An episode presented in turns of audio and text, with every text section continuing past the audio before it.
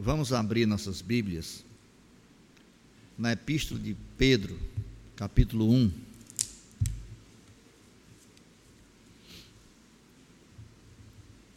Primeira Pedro, capítulo 1. Vamos ler do verso 1 até o verso 6.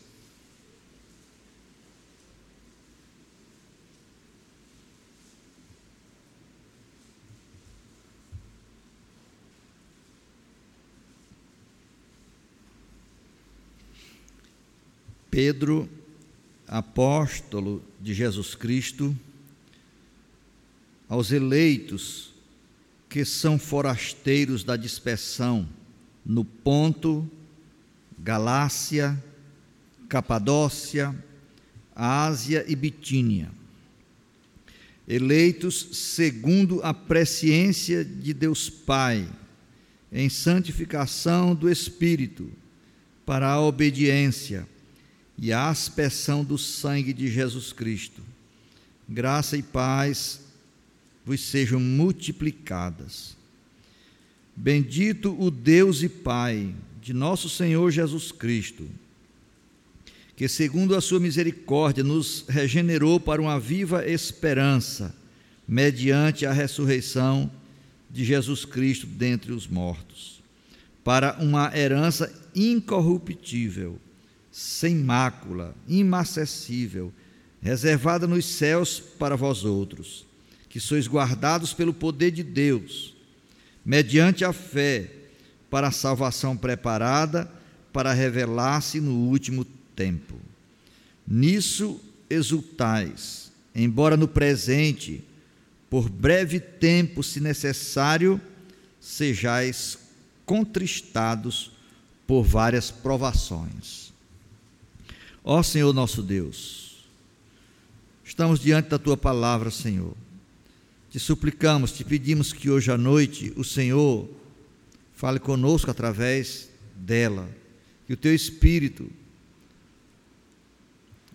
nos dê luz interior para percebermos, ó Deus, para compreendermos a tua palavra, para nos alimentarmos dela, para tomarmos posse dela para sermos possuídos por ela, governados por ela, renovados por ela. Ó Deus, nesta noite, fale conosco. Amém.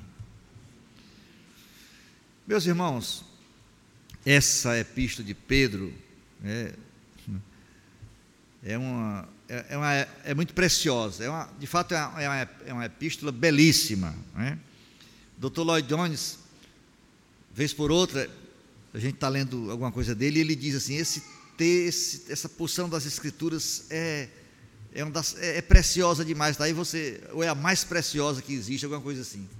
Quando lá na frente você está lendo outro livro dele, ele vai dizer a mesma coisa a respeito de outra passagem. Porque, de fato, as Escrituras são essa, essa mina né, é, recheada das insondáveis riquezas de Cristo. E essa epístola, de Pedro, especialmente essa epístola primeira, é excepcionalmente bela. Ela é, toca na questão do sofrimento, que é uma mensagem sempre atual e sempre relevante e que fala em todas as eras ao povo de Deus. Ah, mas essa epístola especificamente, ela foi escrita para as igrejas que estavam espalhadas ali pelo interior da, da região que hoje é a, a Turquia. Naquele tempo se chamava é, a província da Ásia Menor. Então, é, essa epístola não foi escrita para grandes igrejas, mega igrejas, megas comunidades, não, eram é, grupos de cristãos é, espalhados naquele, no, no interior da Ásia Menor e que estavam sofrendo as pessoas que receberam essa epístola possivelmente eram pessoas, na sua grande maioria, inclusive, novos na fé e já estavam experimentando grande sofrimento por causa da fé. É, nessa epístola, e isso também é reforçado pela experiência dos irmãos, inclusive hoje que vivem em países onde há perseguição, é, a a perseguição, o sofrimento da perseguição, ela é vista por quem está passando por ela, por uma perspectiva totalmente diferente da nossa, que nunca passamos pela experiência de sermos perseguidos. Então, é, a, na década de 80 eu escutei um, um, eu li, né, um pregador russo, um pastor da Rússia que veio é, é para o Ocidente, numa visita, e ele tinha sido preso, Jorge Vins, o nome dele, ele foi preso várias vezes. Várias vezes ele foi, ele foi julgado e condenado à prisão por causa do ministério de pregar a palavra, né? clandestinamente. E aqui no Ocidente, do lado de cá, no Ocidente, com toda a liberdade religiosa, ele disse: Irmãos, eu tenho muito medo dessa liberdade aqui. Sinceramente, o cristianismo que eu, encontrei aqui, eu não gosto, eu não saberia conviver com esse cristianismo aqui. Os irmãos, os, os crentes muito apáticos, muito secularizados, sem paixão pelo evangelho, sem fervor espiritual, ao passo que lá, por trás da cortina de ferro, onde nós nos reunimos às escondidas, somos perseguidos é, mesmo pela KGB, não é? E tudo, nós desfrutamos de uma presença muito especial de Cristo. Nossos cursos lá são cheios da presença de Deus. Os crentes, no meio do sofrimento, louvam a Deus. É uma experiência de vivenciar mesmo a manifestação da glória de Deus. Então, é, quando Pedro escreve essa epístola, é interessante. O que ele diz aqui, para uma pessoa que, se for olhar pelo ponto de vista muito humanista, vai ficar até vamos dizer assim, indignado com Pedro, porque em nenhum momento ele ameniza, em nenhum momento ele considera o sofrimento daqueles irmãos como uma coisa, é, como se algo extraordinário estivesse acontecendo. Não, ele prepara os irmãos para enfrentar o sofrimento. Em nenhum momento ele é, contorna é, a realidade do sofrimento. Porque assim, é, Pedro também era um homem experimentado no sofrimento. Um ex-pescador que foi preso por Herodes lá no ano 44 para ser morto. E foi libertado por um anjo que foi lá e quebrou as correntes lá e, e o libertou. Ele apanhou, foi açoitado publicamente lá naquele período ali perto de Pentecostes, para não falar do evangelho. Então, ele era também um homem marcado pelo sofrimento. Ah, agora, ele era apóstolo, e isso é muito bom dizer muitas vezes isso para a igreja. O que é um apóstolo? O apóstolo de Cristo é alguém especialmente credenciado por Cristo, alguém que viu Cristo ressuscitado e é, é qualificado, chamado, designado pelo próprio Cristo para ser apóstolo. Então, não há apóstolo nos nossos dias. Se um dia você escutar alguém pregando sobre a, a contemporaneidade de apóstolo, não há isso. Os apóstolos foram aqueles lá, e com, e com eles, no sentido técnico da palavra, se acabou a era apostólica. Os apóstolos foram especialmente separados por Deus para estabelecer os fundamentos doutrinários da igreja. De forma que, até hoje, nós trabalhamos em cima do ensino apostólico. Ninguém tem autoridade para colocar nada além do que os apóstolos colocaram. Mas também não existe mais apóstolos. Existe o ensino dos apóstolos, mas não mais os apóstolos. Pois bem, agora, é, inclusive, já naqueles dias, já existia, já existiam falsos apóstolos. Né? A, a, igreja era orientada a, a não a, a, resistir a falsos apóstolos. É, lá na, na, na, carta do Senhor Jesus à, à, igreja de Éfeso, lá em Apocalipse, está dito que eles, é, é, é, eles não, não toleravam homens maus, isso era um elogio que o Senhor estava fazendo à igreja de Éfeso. Eles não toleravam homens maus e colocavam à prova aqueles que se declaravam apóstolos, saber se eles eram, e declaravam os falsos quando eles o eram. Então, Pedro escreve a um povo que sofre por seguir a Cristo.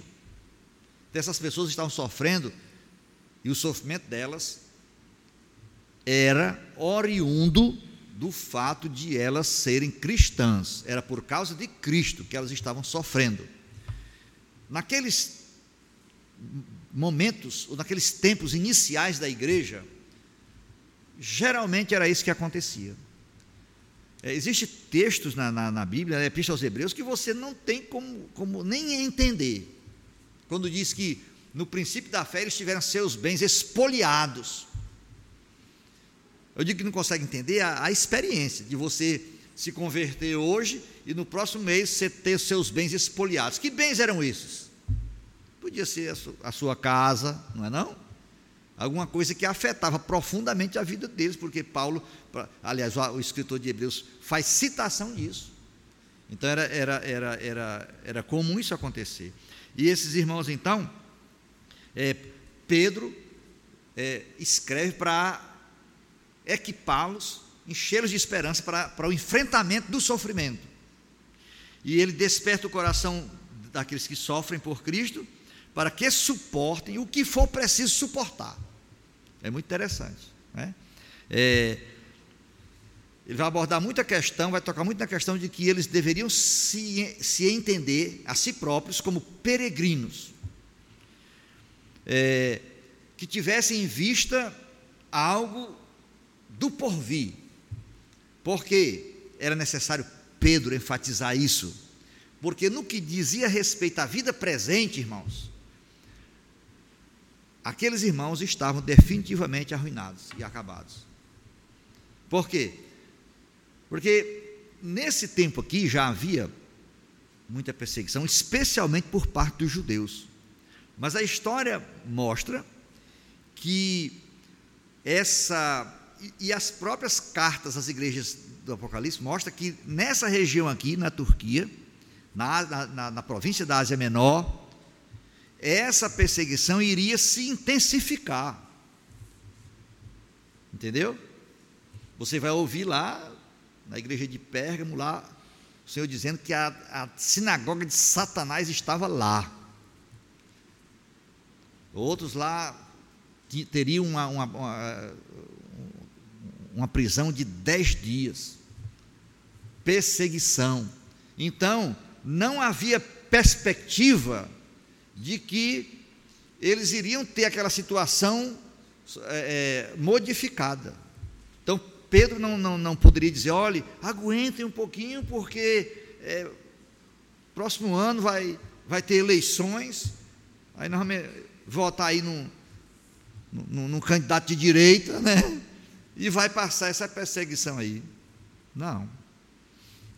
Ele manda os irmãos olharem para a herança futura, para Cristo. Porque aqui na terra não teria possibilidade de, principalmente os mais velhos ali, experimentarem tempos de alívio, não. Eles foram destinados para sofrerem por causa de Cristo. Irmãos, o cristianismo verdadeiro, seguir Cristo verdadeiramente, é uma, é uma coisa impressionante.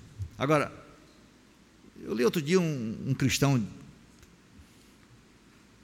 é, bastante conhecido dizer o seguinte: que ele era um ateu, um homem é, muito culto, ateu, e ele se tornou cristão. E ele disse que o que o que, o, o que o atraiu para Cristo irresistivelmente foi a cruz. Ó.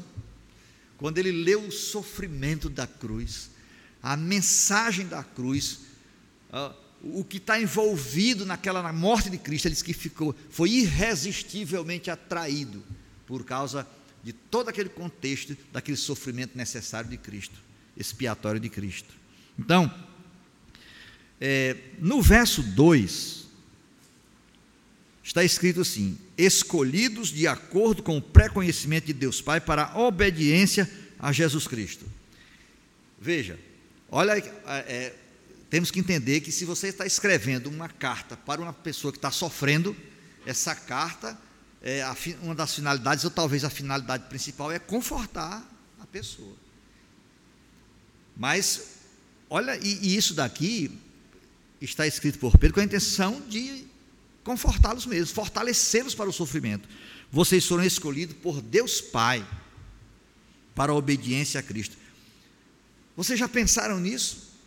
Que vocês foram escolhidos pelo próprio Deus. Então, o conceito de escolhido é um conceito que evoca a, as figuras do Antigo Testamento, de santidade, de separação para Deus. Ser escolhido, é, por exemplo, quando um hebreu ia para o dia da expiação lá, levar o seu animal para morrer no lugar dele, a sua ovelha, o seu cordeiro. Então, ali, uns quatro dias antes, eles separavam o cordeiro do rebanho, às vezes muito antes, né? separava um, um, uma ovelha do rebanho, essa aqui é para o sacrifício do Senhor. Então, aquela ovelha, a partir daquele dia, ela não, é, não seria mais usada para nada, nem, nem seria vendida, nem seria trocada e nem seria é, é, morta para servir de alimento. Ela era uma ovelha separada pela, por aquele homem, aquele proprietário, para o Senhor. Então ela só serviria agora para ser um sacrifício para o Senhor. Então a ideia é exatamente essa. Uma das coisas que eles precisavam compreender,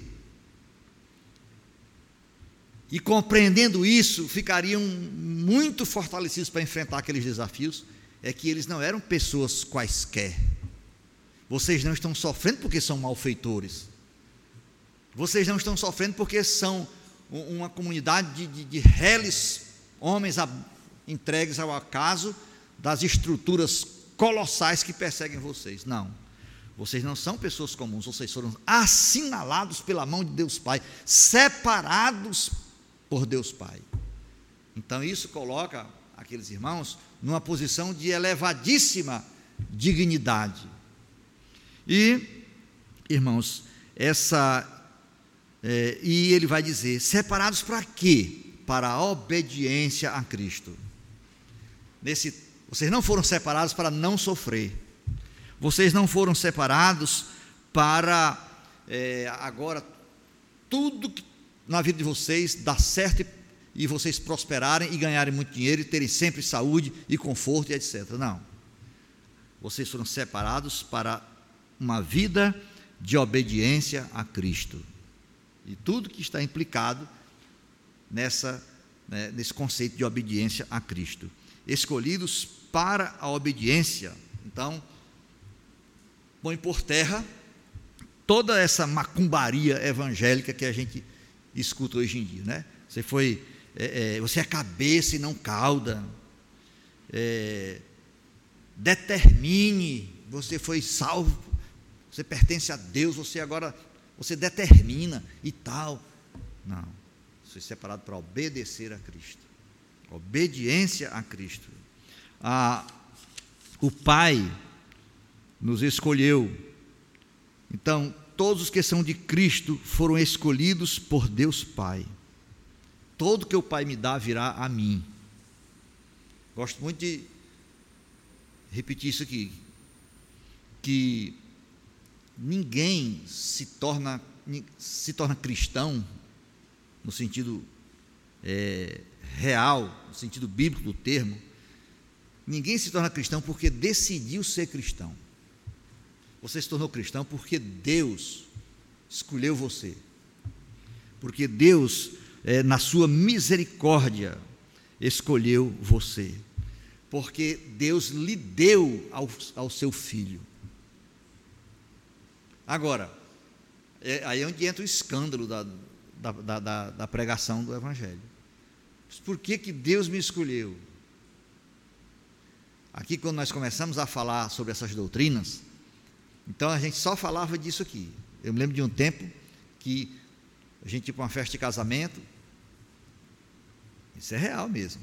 E nas mesas, todo mundo falando sobre isso. Eleição, mas por que, que negócio de eleição e tal? E tinha uma, alguma, algumas pessoas que, que resistiam, argumentando assim. Eu, como é que pode? Deus me escolheu e, e, não me. Por que Deus me escolheu e não, não escolhe meu vizinho, meu primo, e não sei quem mais e tal? Se você for procurar razões para as decisões de Deus, especialmente a eleição, você não vai encontrar nunca, porque Deus não disse qual, quais foram as razões de ele fazer tal coisa. Na verdade, a Bíblia eh, tem aí talvez 50% do seu conteúdo afronta ultrapassa de tal maneira os limites da, da razão humana, da mente humana, que você não consegue compreender. E essa é uma delas. Por que, que Deus escolhe um pecador e não escolhe o outro? Mas o fato é que nós temos que nos deter ao que Deus revelou de si mesmo. Nós não temos como saber. Então, ninguém sabe. Os motivos pelos quais Deus elegeu pecadores e os deu a seu filho, e deu seu filho para comprá-los com sua morte, isso daí está escondido nas profundezas do próprio Deus. E nós nunca vamos saber. E nem na eternidade nós vamos saber, porque não tem. É, Deus, só sabemos uma coisa: os motivos estão nele. Os motivos não estão em nós. Por isso que a gente tem dificuldade de compreender. Se a gente procurar, se eu procurar razão em mim, para tentar justificar a decisão de Deus me escolher e me dar ao seu filho antes que houvesse mundo, então eu tenho que discordar de Deus, porque não vejo nenhuma razão em mim, e de fato não há, mas as razões estão em Deus, ocultas em Deus, é a sua soberana vontade.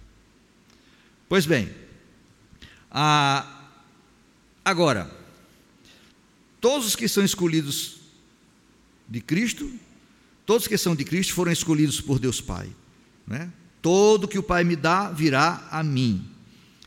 Mas o texto continua dizendo: pela obra santificadora do Espírito Santo. Então, aqueles que o Pai escolheu, eles não vão viver de qualquer jeito. Por quê? Porque aqueles que o Pai escolheu e os deu a seu filho, o Espírito Santo vai santificá-los. Então, essa história de argumento pobre demais. Então quer dizer que eu agora sou eleito de Deus, eu posso isso, aquilo, aquilo, aquilo, aquilo, aquilo outro.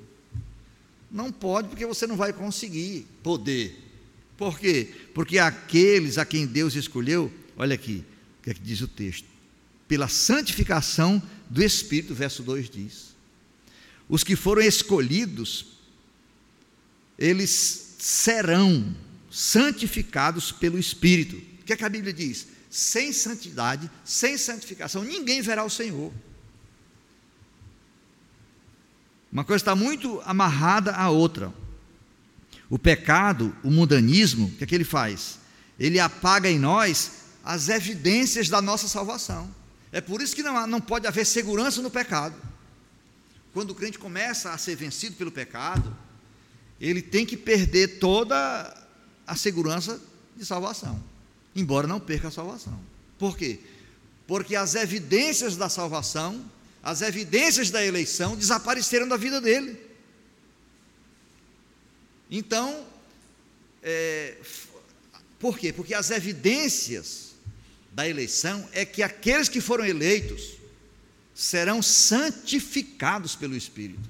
Então, se uma pessoa se declara escolhida por Deus e não se pode perceber a ação santificadora do Espírito de Deus na vida dela, então, não é que nós vamos, vamos dizer nessa pessoa não é do Senhor e tal, mas nem ela própria tem autoridade para assegurar a sua eleição. Por quê? Porque o pecado, o mundanismo, ele apaga em nós as evidências da nossa salvação.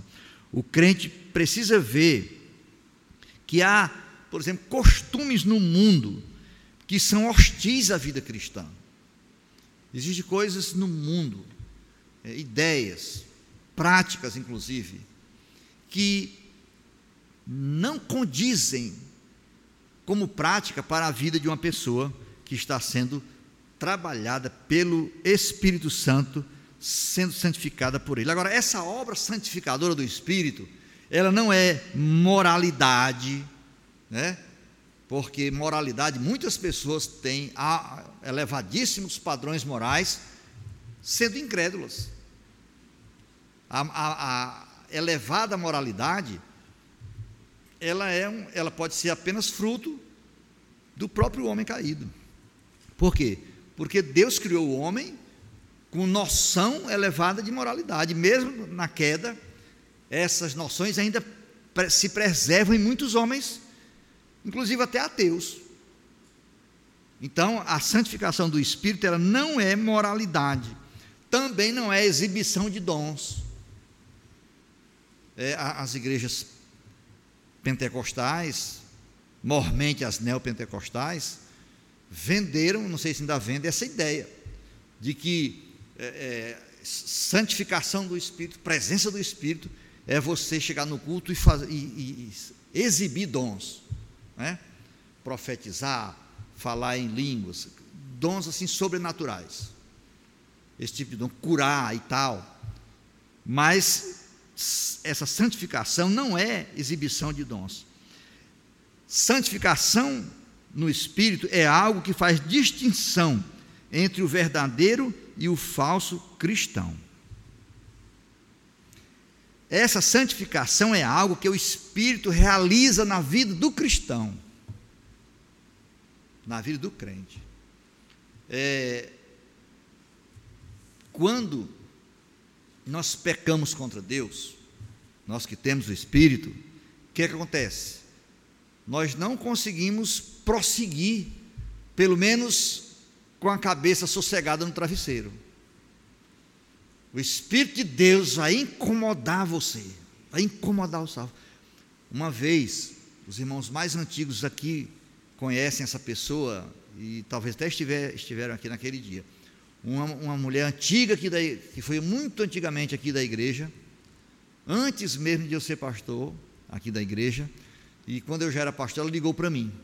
Pastor, eu queria que o senhor me desse a oportunidade de ir na igreja, é, que eu queria dar uma palavra para a igreja, para a igreja, porque eu fui membro aí tantos anos e durante todos esses anos eu enganei a igreja. E, e, e, Deus está tá me incomodando. Irmãos, fazia anos que ela tinha saído daqui. Pensou? Ela disse, não, irmã, venha. Ela veio aqui, pegou o microfone e falou tudo que ela tinha que falar. Pediu perdão à igreja, porque durante todo o tempo que ela foi aqui, ela, num aspecto aí da vida dela, ela, ela mentiu para a igreja. O que foi isso, irmãos? É a obra santificadora do Espírito. Aquela mulher, ninguém precisava saber daquilo. É, os mais de meia idade aqui vão se lembrar que houve nos Estados Unidos um escândalo muito grande na época do, do presidente Richard Nixon, né? o famoso caso Watergate, né? E ele teve que, que renunciar, e muita, muita gente do governo dele foi preso. E um dos principais articuladores da, da, de toda aquela situação era um homem chamado Charles Colson. Ele era um, um assessor de primeira grandeza no governo, no governo do Richard Nixon. E ele foi ser julgado. E ele foi absolvido. Lógico, porque contratou bons advogados e porque mentiu e escondeu um monte de coisa. Mas só que ele já era, ele já era um crente, já era uma pessoa convertida. Quando ele saiu lá, declarado livre, e foi para casa, ele não suportou. Depois ele voltou para o juiz, para o tribunal, para confessar tudo que tinha feito. E foi preso. É interessante, irmãos, que Deus honrou tanto essa decisão dele, que ele começou a pregar o evangelho na prisão. E daí é, isso virou um ministério, é, ministério de pregação nas prisões dos Estados Unidos. E Charles Colson levou muitos prisioneiros, muitos homens da prisão para Cristo. Ele é coautor de um livro famosíssimo aqui no Brasil, junto com a Nancy não é isso? A verdade absoluta? É. É. Pronto. Pois é. Então, o que foi isso, irmãos? Isso é moralismo? Isso é moralidade? Não é algo que o Espírito Santo realizou na vida dele. Isso brota da nossa união com Cristo. Agora, escolhidos e santificados para quê? Eu já disse, o texto diz, para a obediência a Jesus Cristo. Então, isso, reper, isso repercute o que Jesus disse lá no Evangelho de João: Quem me ama, guarda a minha palavra. Ou seja, irmãos, o, é, Cristo deve reinar sobre o crente.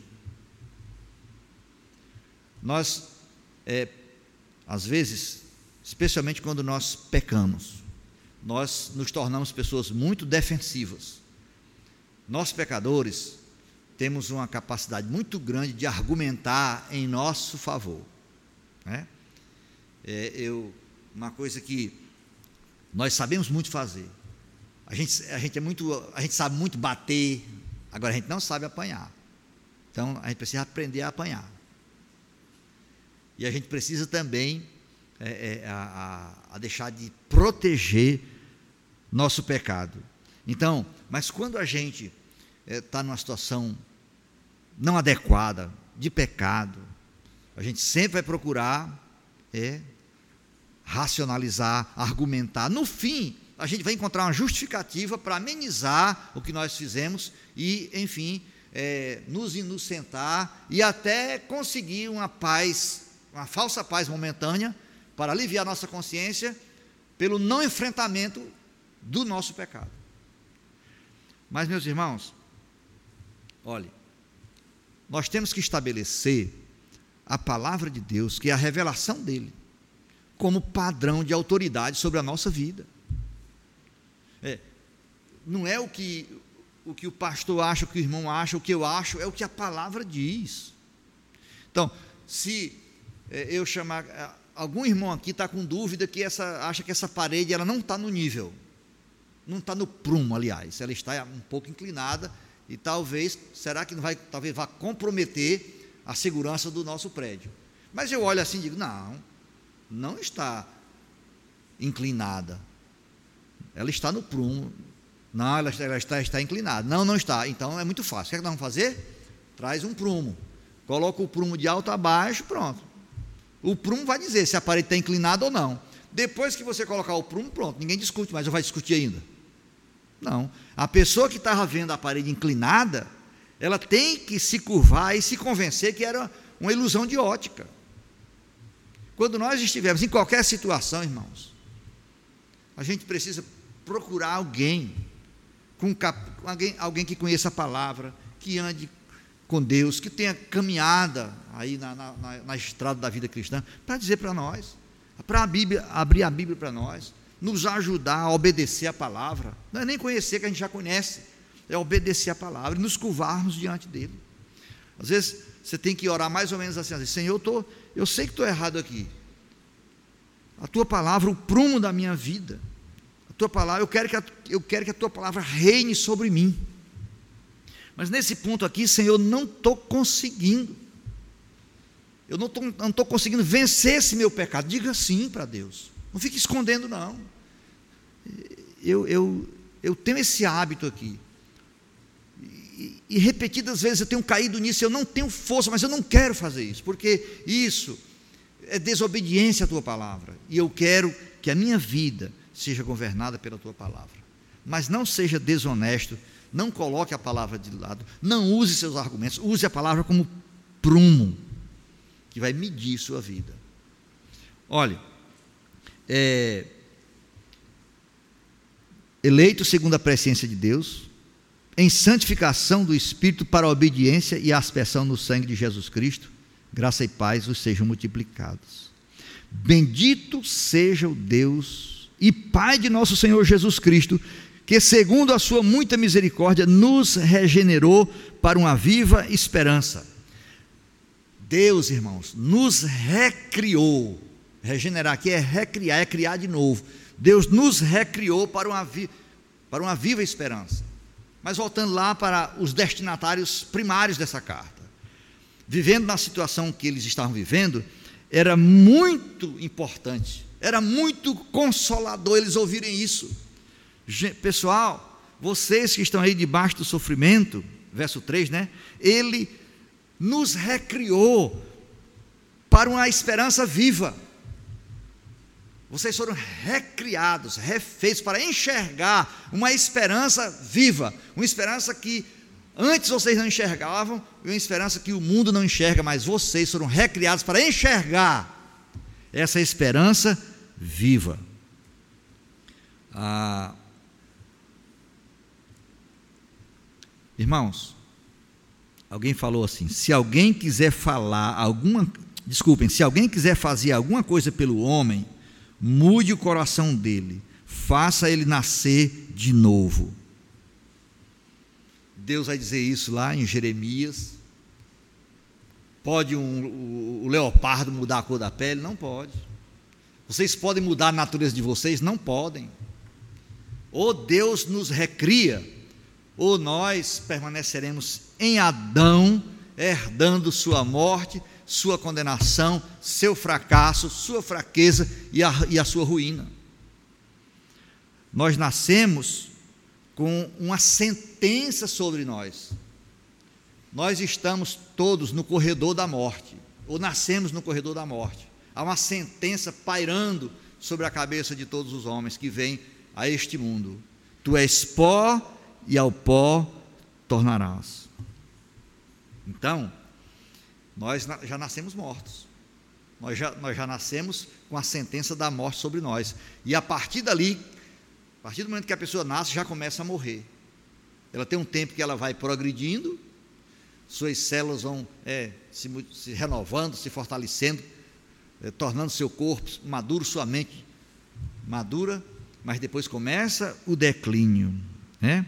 É da experiência universal que todas as coisas vivas e não vivas, com o passar dos anos, se desgastam, entram em colapso, envelhecem, se corrompem e se volvem ao pó, continuando a decompor-se ad infinito. Então, é, todas as coisas estão sendo transformadas, do novo para o velho, do complexo para o simples, do útil para o inútil, do ordenado para o desordenado, da vida para a morte. Entendeu? A, a vida natural que nós recebemos de nossos pais é um círculo fechado sem respostas. Sem respostas não há esperança, sem esperança não há vida. Irmãos, sem Cristo, sem Deus, sem o renascimento de nossos corações, nós não temos enredo. A conta não fecha. Nós somos entregues à futilidade. Não há não há telos, não há objetivo, não há, não há, não há missão. Nós somos um, uma completa ruína, uma folha agitada pelo tempo que vai sendo desgastada até virar pó. E não temos razão para ter esperança. Por quê? Porque tudo que nós enxergamos na nossa frente é o pó. Tu és pó e ao pó tornarás. Não temos como fugir à irreversibilidade dessa sentença. A não ser que Deus entre na nossa história, nas profundezas do nosso ser, e nos faça uma nova criatura, um novo coração, que nós chamamos comumente de novo nascimento, regeneração. Então, quando o Senhor nos regenera, aí nós, ao mesmo tempo, nossos olhos se abrem e nós somos tomados pela, pela somos impelidos na direção dessa certeza que o texto aqui chama de viva esperança. Ah, os epicureus e o homem moderno limitam o significado da vida a processos mecânicos e biológicos a existência cessa quando não há mais impulsos elétricos no cérebro. Isso é tudo que uma pessoa é, desse mundo, que não crê em Cristo, que não nasceu de novo, pode é, dizer a respeito da vida. Jean Paul Sartre dizia: não há vida após a morte, apenas um nada infinito. Apenas um nada infinito. Ele ele só não estava certo porque é muito pior do que isso ainda. É? É, é, é, é, pior do que um nada infinito. Foi ele quem disse que a vida humana é um hiato entre dois nadas. Não havia nada antes de eu nascer e não haverá nada depois de eu morrer. Isso, sem dúvida, é uma fuga Nenhum homem consegue ser consistente com esse conceito, com essa concepção. Nenhum. Agora, o futuro, o futuro do mundo é a morte. Nós estamos vivendo duas eras sobrepostas. Cristo veio e começa os últimos tempos. Então nós temos a era presente e a era por vir caminhando junto. A era presente está indo para está indo para o seu final, seu ocaso, sua morte. E a nova era está caminhando mais e mais até ser totalmente iluminada pela volta de Cristo, quando Ele irá restaurar todas as coisas. É, o futuro do mundo é a morte, isso é desesperador.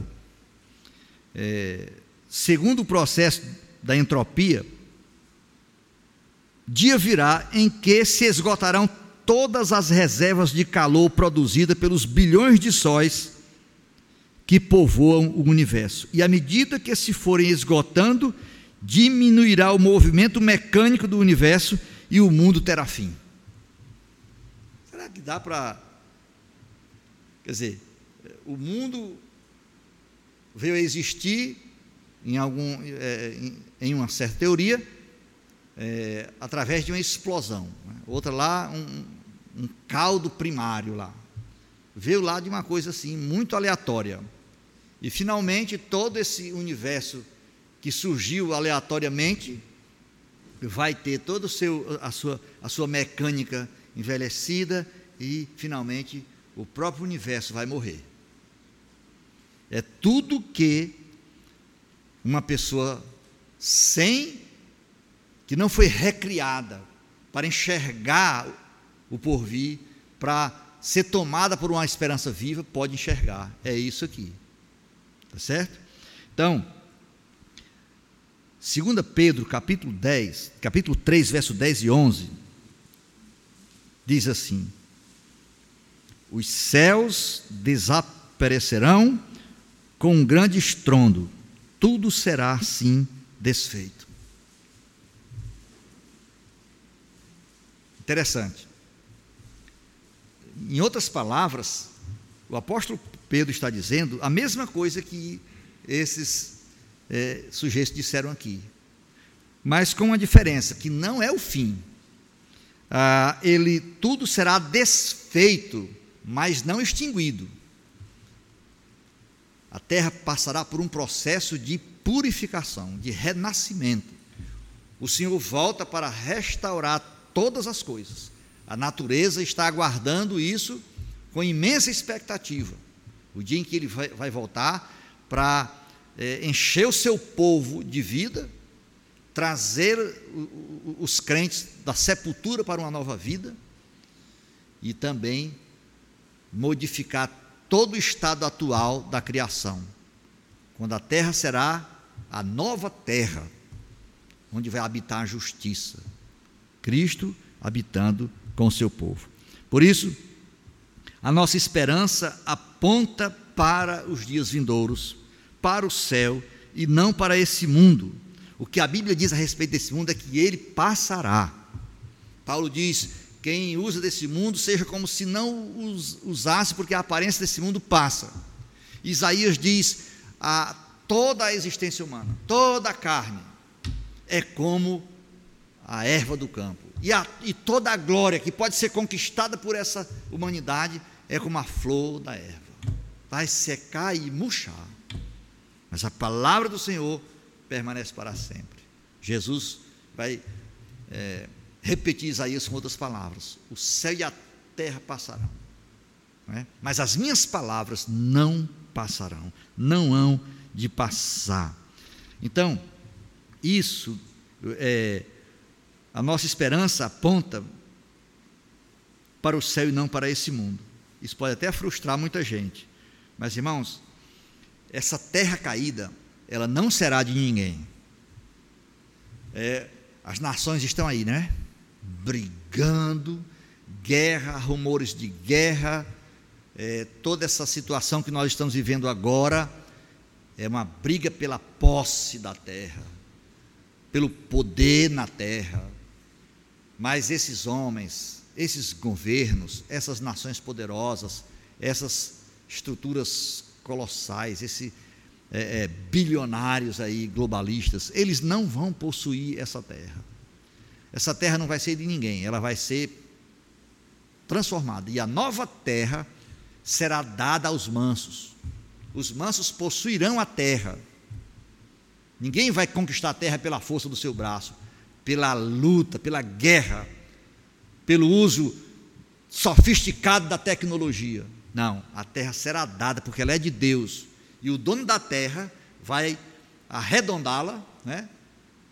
No bom sentido de que vai aperfeiçoá-la, vai retirar dela todas as marcas da queda e vai, de mão beijada, dar essa terra ao seu povo. Irmãos, quando nós imergimos nossa mente nessa perspectiva, de que tamanho ficam os nossos sofrimentos? Igual o salário do professor Raimundo, né? Desse tamanho. Vocês acham por acaso que essa não era a intenção de Pedro? Tirar a mente dos irmãos de toda aquela a, aquele entorno de aflição e fazer com que eles enxergassem isso daqui, para passar por meio disso daqui, não apenas suportando, mas se regozijando, imitando Cristo.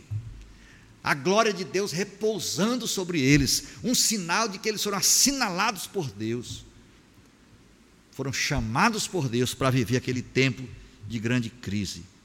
Enquanto que os ímpios passarão pela experiência de perecer preso dentro desse círculo sem resposta, nós estamos tomados de entusiasmo pela esperança que, que conhecemos e que é viva, e que o Espírito Santo tem dado a nós toda a convicção de que elas são certeza. Então, o que acontece com o homem sem Deus, dentro de uma situação que o, em que a Terra, em que o planeta está vivendo hoje? não tem resposta.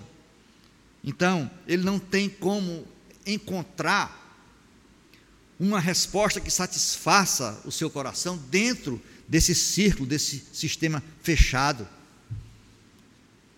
que na concepção dele está totalmente fechado para qualquer intervenção exterior, divina, sobrenatural. Então, ele tem que, o homem moderno e pós-moderno, ele está acuado, sem resposta para o dilema da sua existência. É, eu acho que a grande diferença de um homem para o rato é a seguinte: um rato está lá no, no canto do, do, do, seu banheiro lá. Né? Aí você pega uma vassoura. Não sei porque só quer matar rato com vassoura, né? Aí você levanta a vassoura na direção dele. Isso fica mais legal se for em desenho animado, mas né, aí o rato se encolhe aqui todinho, né? E ali o organismo deles joga uma química ali, um, um, um, uma adrenalina no, no, no, sangue dele ali que ele fica, né? Por quê? Porque ele não, ele não enxerga uma saída. Ele só vê aquele gigante com, com um instrumento na mão, apontando para ele, e ele não tem, não tem saída. Ele está dentro de uma perspectiva fechada. Para ele só existe aquele, aquela, aquele gigante ali com aquele, com aquele negócio na mão, e ele entende que aquilo é uma ameaça contra ele, mas ele fica sem. Corre para um lado, está lá o gigante, corre para um lado. Quer dizer, ele não tem saída. Então o que acontece?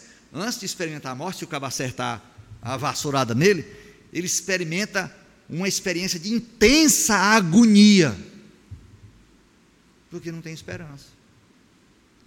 Mas quando Deus nos criou, né, é, a palavra homem no, no, no, vai significar no original literalmente aquele que olha para cima. Então Deus nos criou com a capacidade de olhar para cima. Olhar para cima é o quê? O que é que é olhar para o céu no pensamento hebraico? Olhar para Deus, o céu. Né? Olhar para cima é, é buscar a Deus. Então você está aqui, preso num mundo fechado não é? Não tem saída para lado nenhum, semelhante a, a Israel no, nos últimos dias no Egito. Aí o que, é que você faz? Você que possui o Senhor, você que possui uma viva esperança, você faz o quê? Você olha para cima e clama ao Senhor. O que vai acontecer? E o Senhor ouviu o clamor do seu povo. Porque o Senhor sempre escuta o clamor do seu povo. Qual é a vez que o povo de Deus clamou e o Senhor não ouviu? Isso é recorrente em Deus. Os piores momentos do povo de Deus são aqueles momentos registrados no livro de Juízes. Mas mesmo naqueles piores momentos de infidelidade, de assinte contra Deus, chegava um ponto em que eles passavam lá 40 anos de escravidão, dominado por um povo estrangeiro que pilhavam suas colheitas, enfim. Mas um dia alguém, alguém cuidava de invocar o Senhor, de buscar o Senhor. E eles clamavam ao Senhor. E qual era o que acontecia depois? Deus levantava um libertador. Então, meus irmãos, isso é a nossa viva esperança. Teve um, um, um, camarada chamado Robert Fest, ele era comunista, aqueles comunistas, né, militante. E quando o comunismo se acabou, né, que a gente pensava que tinha se acabado, não é verdade? Quando caiu o muro de Berlim, a perestroika, é, a queda lá do, do sistema é, soviético, da União Soviética. Então, ele ficou num estado tão desesperado que ele escreveu isso. É, eu tive a curiosa experiência de assistir a minha própria extinção e de conhecer o sentimento de ser e não ser, e mais ainda, de jamais ter sido. Isso daqui é, é, é, é, são palavras, são expressões de uma alma em agonia.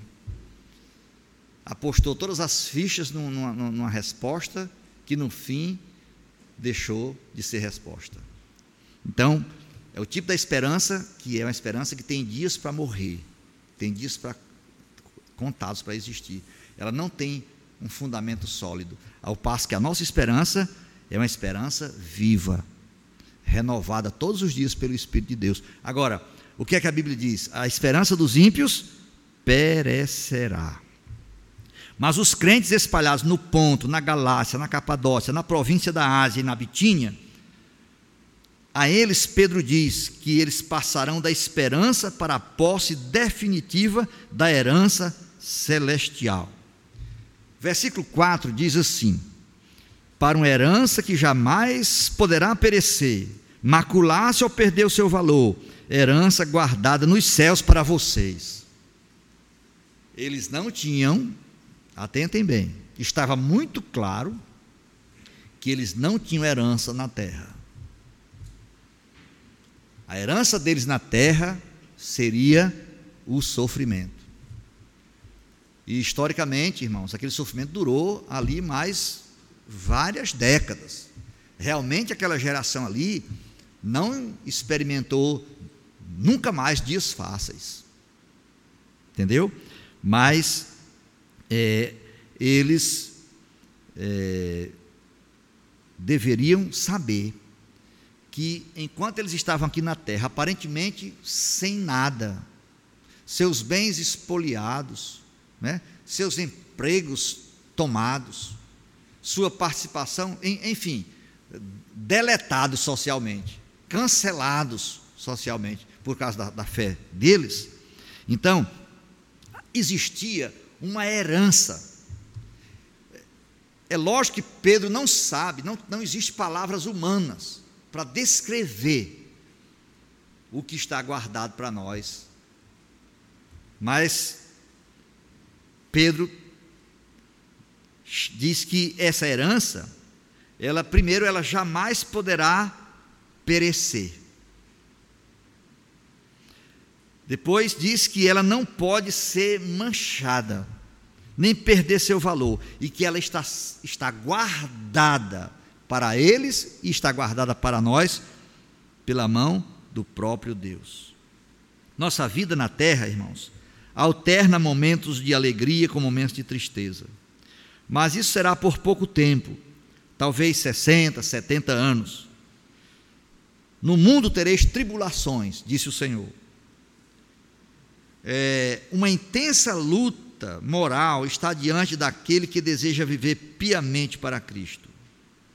Nós ainda estamos sujeitos às provações, e até mesmo quando construímos nossa casa sobre a rocha, ainda assim não estaremos isentos de provações. Quando Jesus conta a respeito do homem prudente que construiu sua casa sobre a rocha, ou seja, ele, ele, ele constrói a vida dele sobre a palavra de Deus. Isso não significa que essa vida que é construída sobre a palavra de Deus não seja assolada pelos vendavais das tribulações desse mundo. Agora, enquanto na terra nós podemos desfrutar uma esperança viva, mas que ainda é somente uma esperança. É uma esperança viva porque repousa sobre o Cristo ressuscitado. Pronto, está aqui. Por que, que ela é uma esperança viva? Porque ela repousa em Cristo. Se ela repousasse em nós, como aquele comunista dedicou, repousou esperançoso durante 70 anos, né? Pela, pela transformação de um mundo onde ele visse é, a utopia prometida pelo socialismo chegar, morreu porque não chegou, porque repousava em, em cima de homens caídos. A nossa esperança ela é viva porque ela está repousando sobre Cristo. Não depende de nós. Se fosse a nossa mão que escrevesse o enredo da nossa história, nenhum de nós chegaria a lugar nenhum. Mas essa história, essa esperança viva, essa certeza, ela repousa sobre o que Cristo fez uma herança guardada para nós.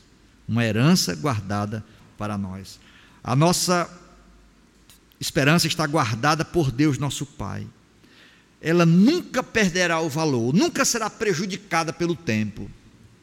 O tempo passará, a, a eternidade chegará, e nada poderá prejudicar, diminuir o valor da nossa herança. Ela nunca perecerá nunca será tocada pela morte.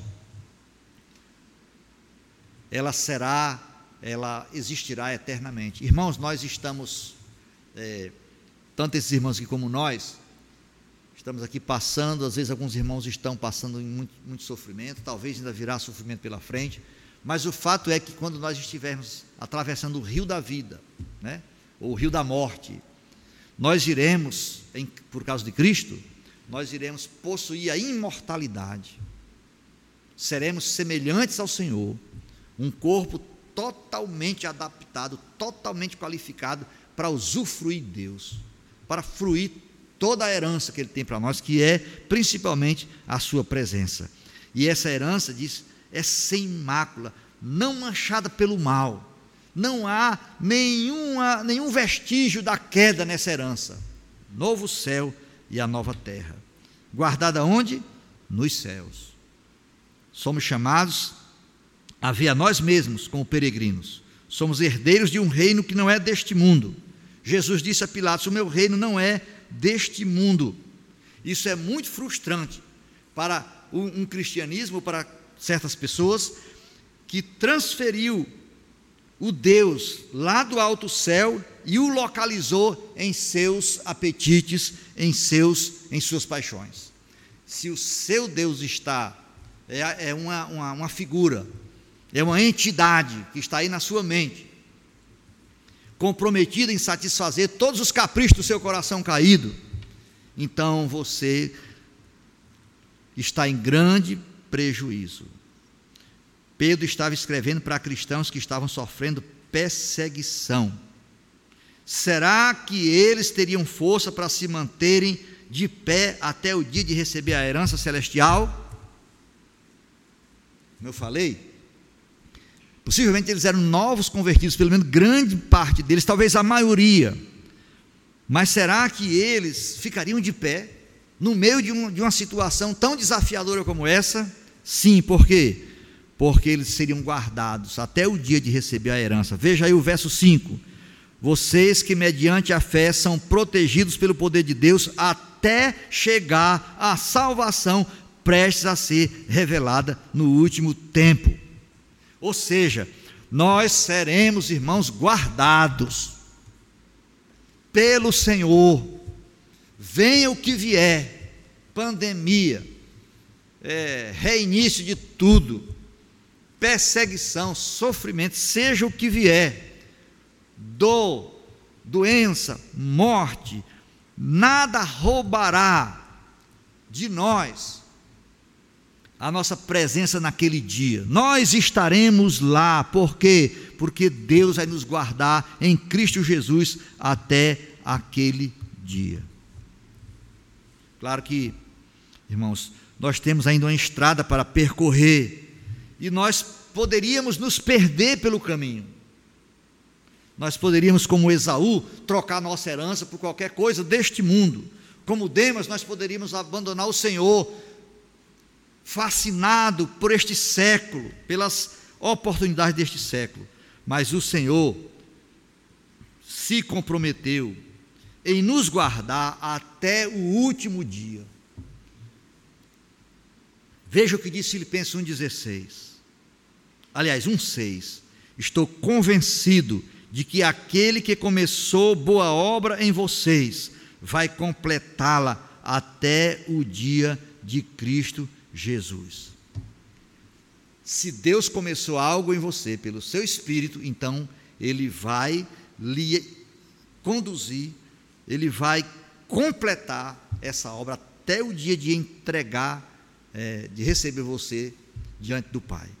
Deus guarda a herança e guarda o seu povo na terra até que os dois se encontrem. Enquanto estamos aqui na terra passando por sofrimento, né? testemunhando a, a nossa própria vida, nosso próprio, nossos próprios corpos envelhecendo e definhando, enquanto isso, Deus está nos guardando e guardando uma herança para nós até que Ele próprio promova o encontro nosso com a nossa herança.